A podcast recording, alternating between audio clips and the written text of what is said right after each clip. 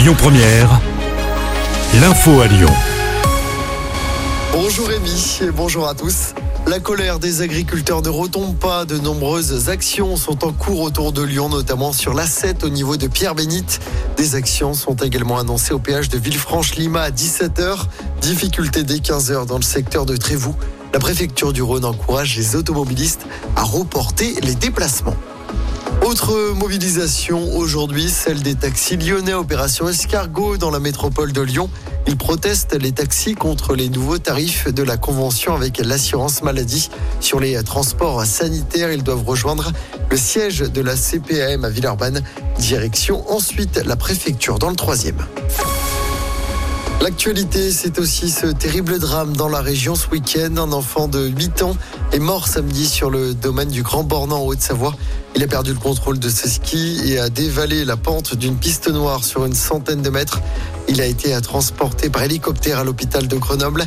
Il a été déclaré mort à son arrivée. Une enquête est en cours. Dans l'actualité locale, cet incendie mortel à Saint-Fond, un homme de 70 ans est décédé dans l'incendie de son appartement. Ça s'est passé la nuit dernière vers 1h du matin. Le feu serait parti de son canapé. Et puis les salariés d'EDF sont appelés à faire grève demain. Les syndicats réclament une négociation sur les salaires. En revanche, les syndicats assurent qu'il n'y aura aucune coupure d'électricité.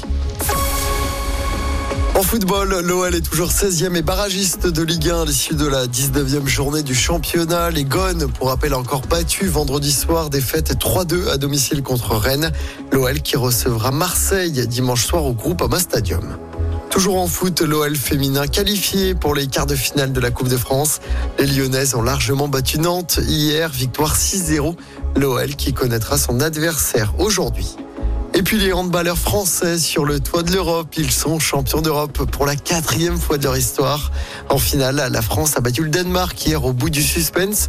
Une victoire 33 à 31 après prolongation.